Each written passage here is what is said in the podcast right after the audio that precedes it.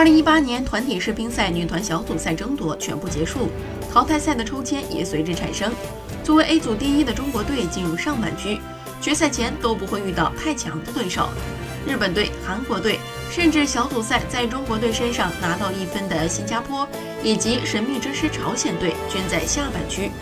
重新抽签后，中国队进入上半区，在四分之一决赛等待奥地利和德国的胜者。下半区由日本队和韩国队领衔，日本队四分之一决赛的对手是新加坡和乌克兰的胜者，韩国队则与朝鲜队或者俄罗斯争夺四强席位。以上下半区的整体实力来看，中国队的签位相当不错。日本、韩国两队若半决赛交手，也势必会拼得很凶。